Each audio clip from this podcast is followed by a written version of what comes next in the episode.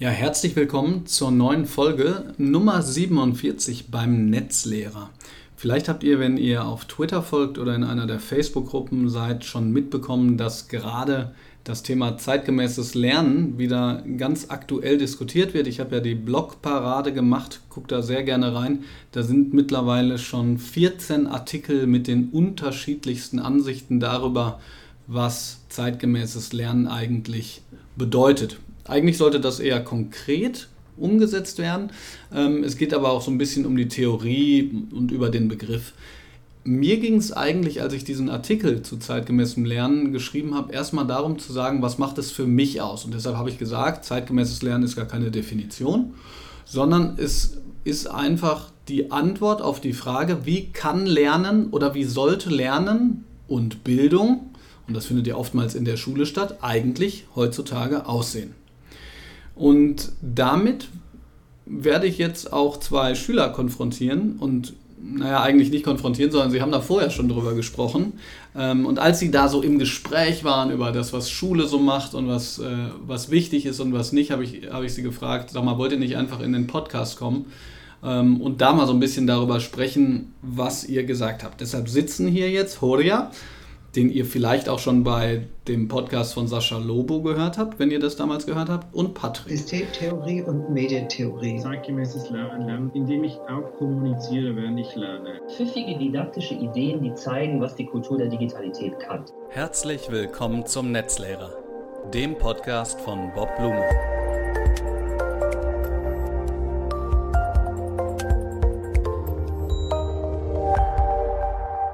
Äh, zunächst mal an euch die Frage, ähm, ganz allgemein, ähm, in welche Klasse geht ihr ähm, und vielleicht direkt anschließend, macht euch Schule ab und zu Spaß oder eher nicht?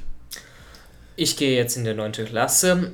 Um so die Anfrage zu antworten, ob Schule Spaß macht, in die Fächer, die meisten so Spaß machen oder auch meistens verbunden ist, was du kannst, kann Spaß machen, aber ich würde sagen eher, hm, würde sagen 80 zu manchmal an manche Tage bis zu 90 Prozent keinen Spaß macht und gehst, weil du irgendwie gesagt Schulpflicht hast. Mhm.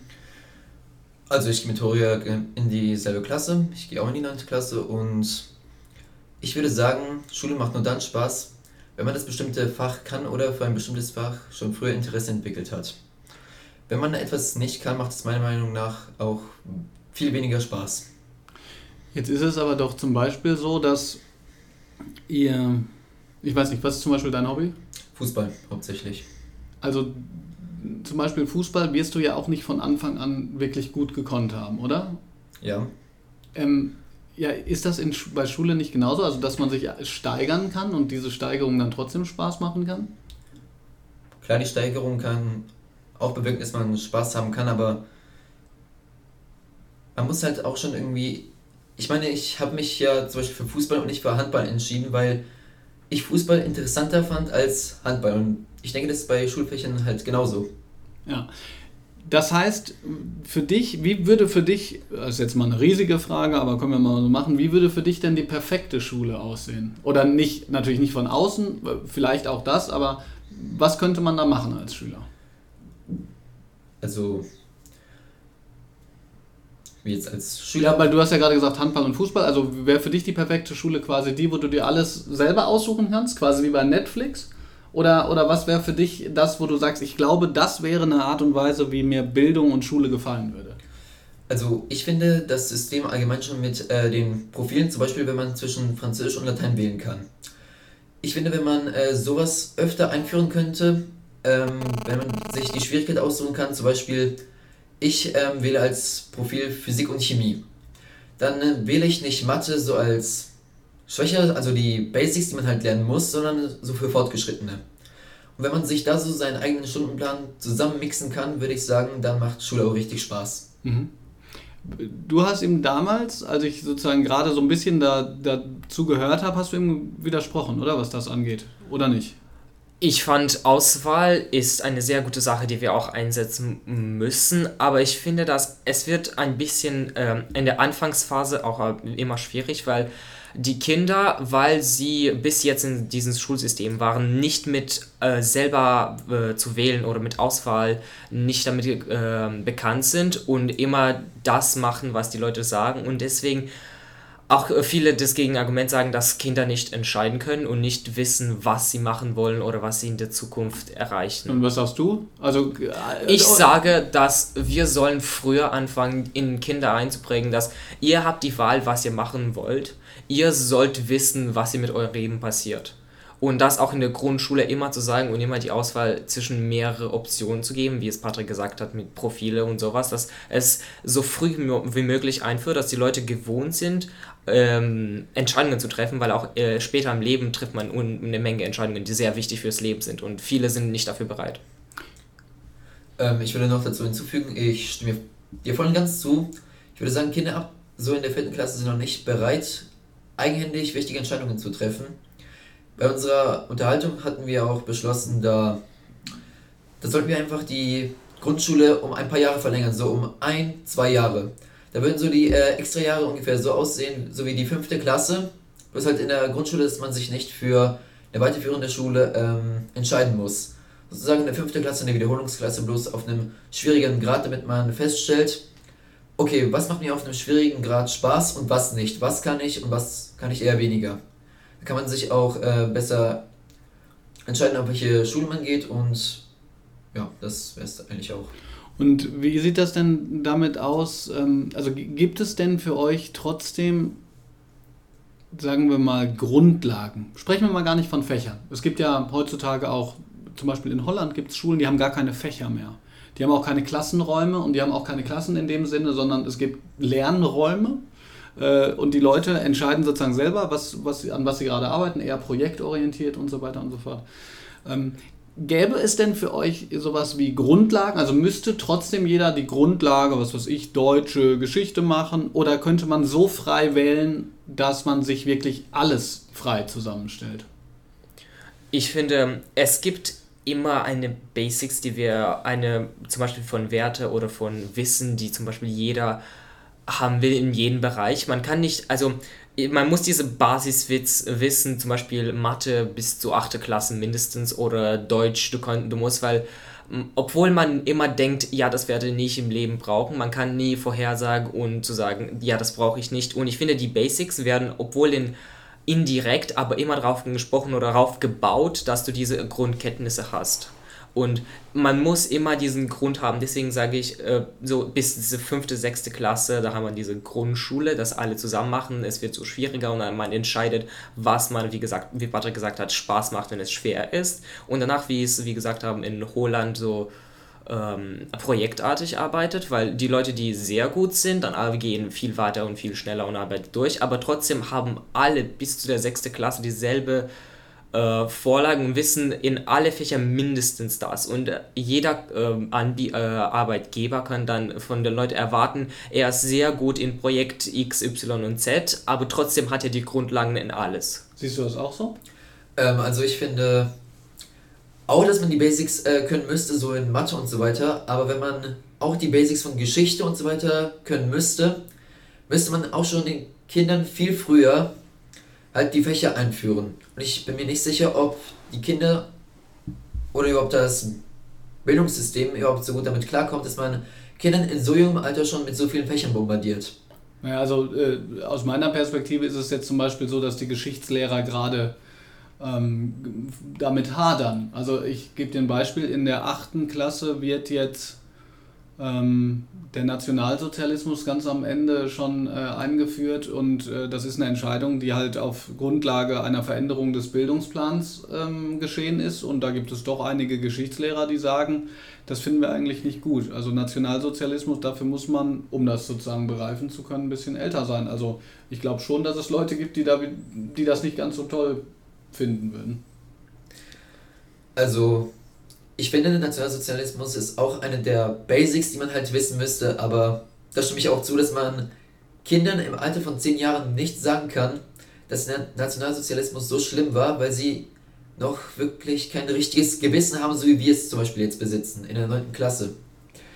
Ähm, das wäre halt wieder ein Problem, wenn das mit den Profilen so wäre. Da müsste man äh, das wieder kurzzeitig mit einführen, dass dieses eine Basic noch pflichtig wäre, wenn man ein bestimmtes Alter erreicht hat äh, wie ich zu meiner Stimme, dass man projektartig lernt. Man könnte so machen, dass in einem bestimmten Alter, wenn man dazu kommt, ob man das, äh, weil alle wachsen, es gibt diese, äh, du hast dieses Grundwissen bis der sechste Klasse und ab dann hast du so Grundprojekte, die du machen musst, wenn du ein bestimmtes Alter hast oder bestimmte, zu einem bestimmten Zeitpunkt hast. Es gibt, äh, du kannst frei entscheiden in fast alles, aber es gibt manche, die jeder machen muss. Es ist so, dass ähm, es so eine Art, sagen wir mal, Grundkompromiss gibt von Leuten aus der Wirtschaft, die sich überlegt haben, welche Kompetenzen brauchen Schülerinnen und Schüler eigentlich fürs 21. Jahrhundert. Und die haben, also es gibt da ganz, es gibt da ganz, ganz viele verschiedene Antworten, aber jetzt zum Beispiel bei, bei diesen Lehrern, die twittern und auf Blogs sind und so weiter und die sich über zeitgemäßes äh, Lernen unter, ähm, unterhalten, die sagen, eigentlich brauchen wir eigentlich sind die vier Kompetenzen am wichtigsten. Kommunikation, also wir sollten viel mehr äh, Projekte machen, wo wir miteinander reden. Kooperation bedeutet zum Beispiel auch äh, dann miteinander kooperieren, wenn Leistung überprüft wird. Ich meine, da müssen wir nicht, vielleicht kommen wir dann noch darüber. Also die sagen, wieso lässt man Schüler eigentlich ähm, Arbeiten, Klausuren alleine schreiben. Später im Leben arbeitet man doch auch zusammen. Kreativität, ganz groß, auch natürlich ne, im Silicon Valley und so weiter und so fort. Also die Fähigkeit, ähm, auf eigene Gedanken zu kommen, eigene Ideen zu entwickeln und so weiter und so fort.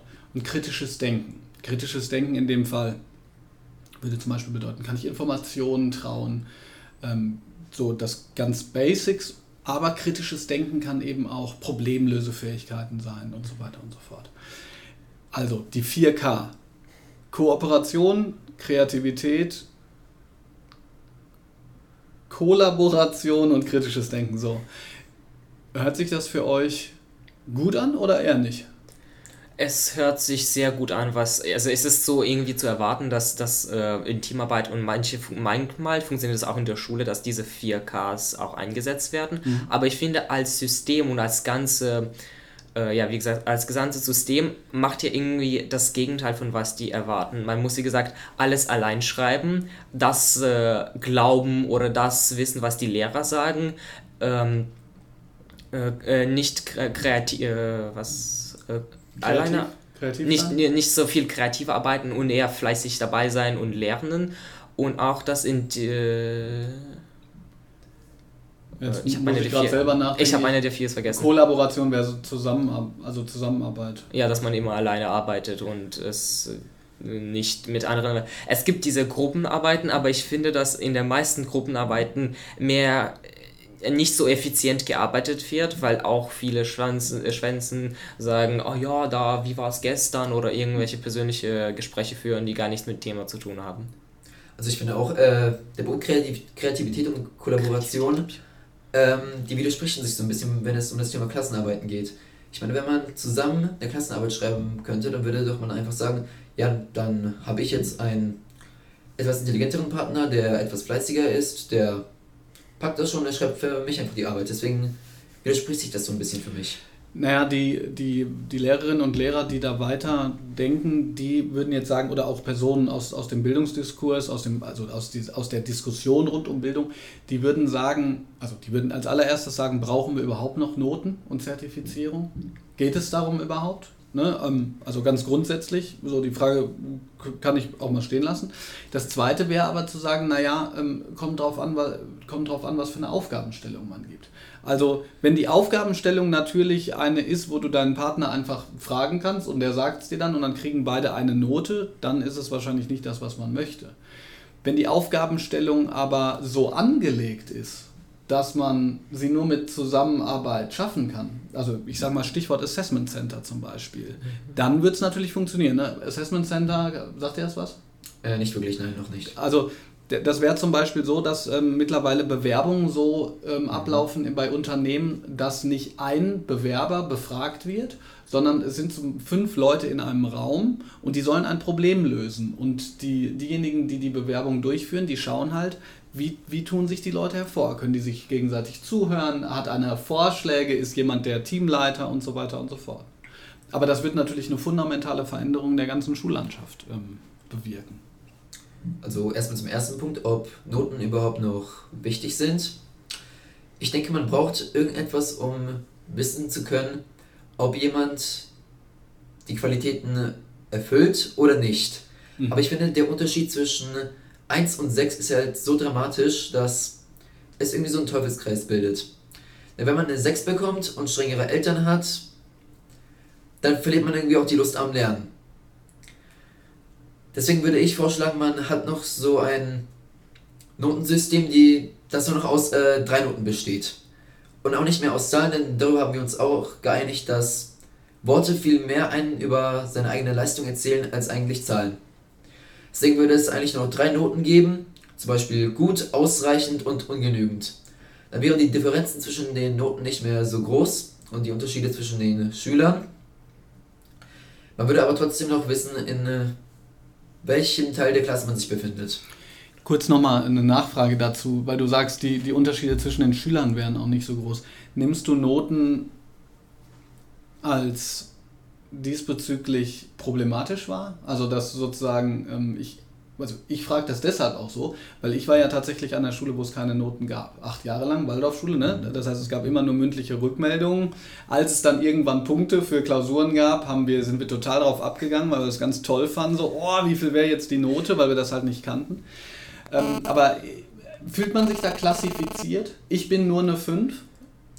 Also ich kenne sehr viele Freunde, die äh, zum Beispiel eine schlechte Note geschrieben haben, aber genau wissen, sie wissen das eigentlich. Sie hatten nur nicht gerade die richtigen Worte gefunden für eine Arbeit. Also sie sagen, das, was der Lehrer äh, auf dem Blatt niederschreibt, stimmt nicht genau mit dem überein, was man eigentlich kann.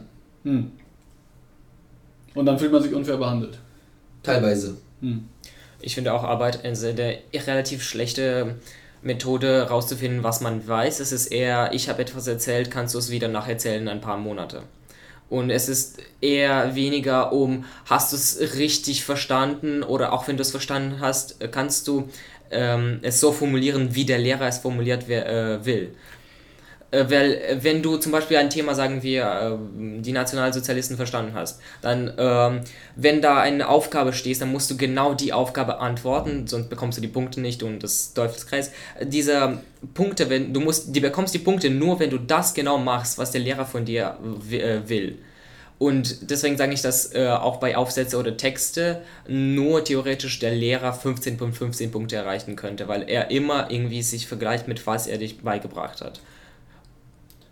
Ja, ich würde jetzt natürlich widersprechen, aber ich, äh, ich äh, nein, also im besten, aber ich verstehe total, was du meinst. Also ich widerspreche nur deshalb, weil ähm, das ist ja so ein typisches äh, Problem zum Beispiel in Deutsch.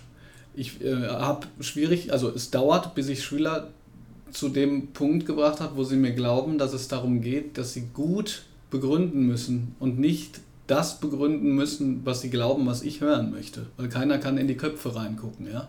Aber klar, wenn das, also ich, ich, ich höre das häufiger, dass Schüler, dass Schüler eben das Gefühl haben. Was mich aber jetzt viel mehr interessieren würde, im, im Positiven formuliert. Du, du hast ja dadurch, durch diese ablehnende Haltung auch eine Vision formuliert, nämlich dass es eigentlich besser wäre, etwas wirklich zu können und wirklich zu wissen, äh, anstatt dass man einfach irgendwas äh, sozusagen niederschreiben muss, was vor drei Monaten mal Thema war. Aus deiner Perspektive, wie, wie könnte man denn da hinkommen? Es ist immer so schwierig zu sagen, man könnte nicht einfach durch mündliche Klassenarbeiten ersetzen, weil das ist auch dasselbe Problem, dass du eigentlich äh, das sagen willst, was da. Können zu überprüfen oder diese Testen sind sehr. Ich glaube, wenn du die, die, so ein großes Thema oder Wissen generell so einschränkst, indem du ein, auf eine Frage antworten willst, ist es irgendwie indirekt, kommt man zum selben Problem. Ich, ich werde dir gleich mal eine Alternative aufzeigen und du sagst mir, ob es dann dasselbe okay. Problem ist, okay? Was meinst du? Ähm, Ja, also ich kenne den legendären Satz einfach, man lernt, ich lerne nicht für mich, ich lerne für die Schule. Ich meine, teilweise ist es ja auch so, wenn man äh, sich mündlich äh, beteiligt, eigentlich weiß, worum es geht, eigentlich auch das Richtige gesagt hat, aber die Fachbegriff nicht mit äh, hineinbezogen hat. Dann lernt man ja eigentlich ja für die Schule, obwohl man es selbst verstanden hat. Ja, okay. Ja. Ich, ich würde auch wieder so ein bisschen widersprechen, äh, aber nur ein bisschen deshalb, weil, weil ich glaube, dass äh, jetzt zum Beispiel auch Fachbegriffe und Definitionen haben ja auch mit, mit sprachlicher Präzision zu tun. Ja? Also aus meiner Perspektive, ich bin da aber auch konservativ. Also konservativ heißt, äh, ich würde da wirklich auch drauf pochen. Ich wäre so ein Lehrer, der sagen würde, benutzt bitte den Fachbegriff, weil, weil ich glaube, dass man mit der Erlangung einer, eines größeren Wortschatzes irgendwann präziser in der Lage ist, die Welt zu erfassen ganz groß formuliert, ja. Mhm. Gut, aber was ich sagen wollte ist, da kommt nämlich ein bisschen das Digitale ins Spiel. Ähm, es gibt Leute, die sagen, naja, ähm, wenn wir weniger nach dem Was fragen, sondern nach dem Wie oder dem Warum, können wir das umgehen. Ich gebe dir ein Beispiel. Ihr, ihr lernt was zu einem, zu einem bestimmten Thema und macht das zusammen mit dem Lehrer. Mm, und am Ende steht eine, eine Fragestellung die ähm, eine Beurteilung erfordert. Ihr dürft aber alles benutzen, was ihr möchtet. Handy, Computer, euren Partner, äh, wie auch immer. Wäre wär das nicht was anderes? Also ihr könntet Wissen wirklich anwenden. Also ich gebe dir ein Beispiel. Ähm, ich weiß jetzt nicht, ob das Beispiel funktioniert, aber ähm, ihr seid Neunte? Ja. ja. Okay. Also stell dir vor, die, ihr habt Nationalsozialismus gemacht und die Aufgabenstellung ist, äh, Aufgabenstellung ist, finde eine Website, die aus eurer Perspektive den Nationalsozialismus für Achtklässler am verständlichsten macht. Begründet eure Meinung. Das wie, ähm, aus meiner Sicht wäre das, dann könnte man seinen ähm, Mitschüler fragen, okay, ist das verständlich oder bin ich die einzige Person, die das versteht? Weil äh, Leute verstehen manche Themen unterschiedlich, unterschiedliche Wege und äh, man, indem man alle Ressourcen zur Verfügung hat, diesen eine zu fragen, weil es, das ist ähm, ähnlicher zu was man im so Arbeit macht, indem du mit einem Team arbeitest, du kannst Dinge nachschlauen, nachfragen und sowas. Ich finde das repräsentativer und näher dran zu was wir eigentlich wollen. Und es ist definitiv viel besser als äh, zu fragen, ähm, äh, warum, warum, warum sind die Nationalsozialisten schlecht oder so, sowas. Hm. Ich würde sagen, da kommt es wieder eigentlich zurück auf die Hauptbegriffe, denn in vielen Websites wird es ja äh, eigentlich per Hauptbegriffe ähm, erklärt wenn man das wiederum versteht, äh, was diese Hauptbegriffe bedeuten oder was bestimmte Wörter bedeuten und der Wortschatz sich ja immer erweitert, kann man immer mehr Websites verstehen. Man muss sich nicht mehr so viele Gedanken machen, was welches Wort wirklich bedeutet und man hat eine viel größere Auswahl für sich selbst, aber man kann halt nicht einschätzen, wie das für andere ist. Deswegen ist das wieder so ein, ähm, ist das halt wieder so eine Frage. Mir ging es auch eher darum, ob, ob ihr der Meinung seid, dass, äh, wenn man zum Beispiel jetzt digitale Geräte benutzen würde, dass sich dann die Fragestellung verändert. Weil du hast ja gesagt, ja. es kommt auf selbe drauf hinaus. Und ich sage jetzt, naja, also ähm, man, man, könnte ja, man könnte argumentieren, man muss nicht, aber man könnte argumentieren, wenn ich beim Unterricht gut mitgemacht habe, dann kann ich auch schneller suchen. Wenn ich Wissen erworben habe, dann kann ich besser beurteilen, ob die Website, die ich finde, jetzt auch tatsächlich was taugt oder nicht. Wenn ich das alles nicht gemacht habe, dann nützt mir das Handy auch nicht. Ja, das war so der Hintergedanke. Bleiben wir mal kurz beim, bei der Digitalisierung. Ähm, welche Rolle spielt die Digitalisierung, nein, machen wir es andersrum, welche Rolle sollte für euch das Digitale einnehmen?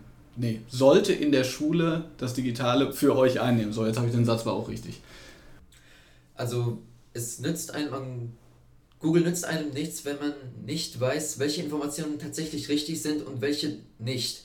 Deswegen, man sollte tatsächlich weiterhin darauf aufbauen, dass die Lehrer den Schülern erklären, was wirklich richtig ist und was nicht und die Medien und teilweise äh, verwendet zum Beispiel zur Veranschaulichung äh, der Aussagen des Lehrers. Zum Beispiel um Diagramme zu zeigen, um Bilder zu zeigen. Das würde wahrscheinlich äh, mit Google und so weiter und den ähm, Medien, die man heutzutage zur Verfügung hat, viel schneller gehen, als eine Folie auszudrucken und weiß was ich für ja, Hm. Bist du auch der Meinung, Le Lehrer müssen sagen, was richtig und falsch ist? Dann sind wir doch wieder an der Stelle vom Anfang. Ja, äh, um zu sagen, was da richtig und falsch ist, man, man hört immer oder man glaubt eine Person zu und wir, in dem Fall denken wir, dass der Lehrer die vertrauenswürdige Person ist. Also dafür schon noch. Ja. Dafür brauchen wir die Lehrer noch. Äh, die, zu der Lehrerfrage, ob wir die noch brauchen oder nicht, da, da, das, äh, darf ich da hingehen ein bisschen? Ja, ja, ich meine, das ist ja die Äh, grundlegende Frage. Es geht ja, es geht ja nicht darum, dass du sagst, wir brauch, ich brauche bitte diesen oder jenen Lehrer nicht mehr. Sondern die grundlegende Frage ist, die wir Lehrer uns ja auch stellen. Wenn man sowieso alles abrufen kann, wenn man sowieso alles aufrufen braucht kann. schon eine- Wo, wofür braucht man die Lehrer? Ja, genau. Man wofür? braucht eine Person, um diese, um zu zeigen, auf so den richtigen Weg oder so was falsch und richtig ist, weil er hat studiert, er hat so diese Grundwissen und diese wird ja weiterleiten. Das, so kannst du diese kritisches Denken ausbauen. Äh, Das ist eine der vier Ks, die auch erwartet wird. Äh, Und das aufzubauen und sagen, okay, ich lese diese Website, da gibt es 50.000 äh, Werbung, äh, 50.000 Mal Werbung, äh, da ist äh, ähm, irgendwelche Rechtschreibfehler, das soll ich lieber nicht vertrauen. Dieses kritische Denken auszubauen ist, äh, denke ich, viel besser, als einfach vor der Klasse zu, äh, zu stehen und zu sagen, okay, das ist der Nationalsozialismus, äh, Sozialismus, er hat dann begonnen, dann geendet, das war das Schlimme Der daran. hat es euch ja echt tatsächlich angetan hier. okay. Ähm, ja, das habe ich verstanden. Also mit anderen Worten, der Lehrer wird mehr zum, äh, zum Mentor, wird zu demjenigen, der euch vielleicht ähm, anleitet, mehr zu Informationen zu gelangen, zu helfen, Impulse zu geben und so weiter und so fort. Ähm, vielleicht noch was anderes. Habt ihr, gibt es denn, ihr habt gesagt 80 zu 20, 90 zu 10, äh, wann macht es euch Spaß? wie Patrick es auch gesagt hat, wenn du bestimmte Interesse an diesem einen Fach hast, wie zum Beispiel, ich mag sehr viel Mathe, ich verstehe es sehr gut, ich denke, es ist sehr schön und interessant damit zu machen.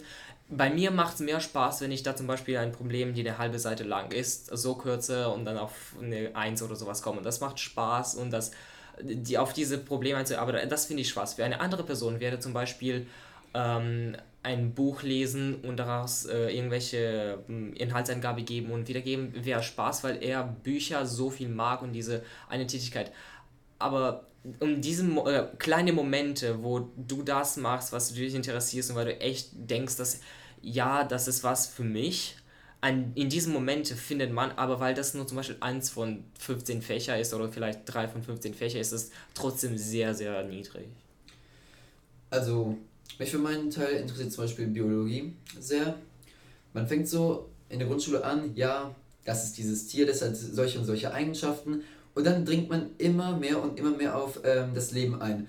Man lernt was über die Pflanzen, man lernt was über Zellen und es wird immer kleiner, aber dennoch irgendwie immer faszinierender, weil man irgendwie doch merkt, dass aus so vielen kleinen Sachen irgendwie doch etwas Großes werden kann. Etwas noch komplizierteres.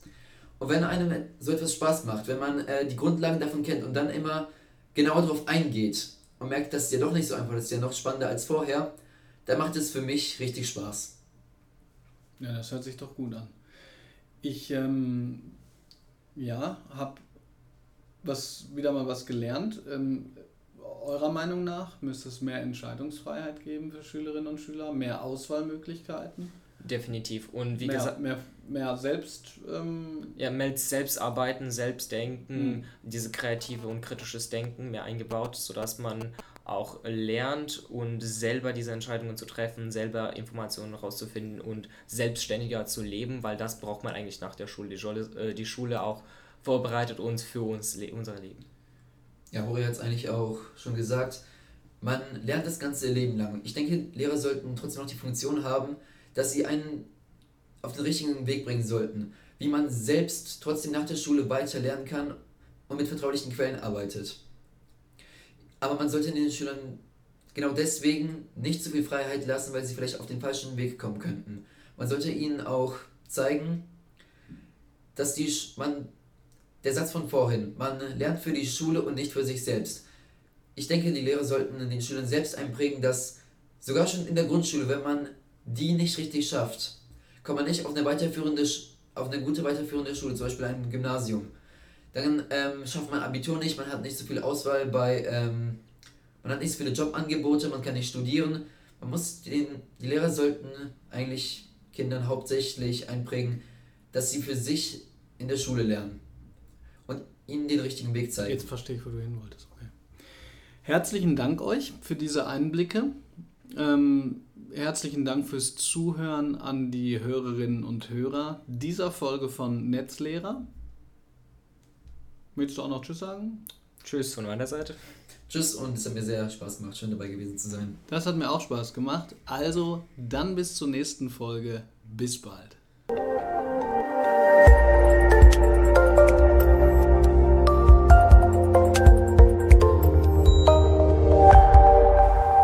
Hi, schön, dass du dabei warst.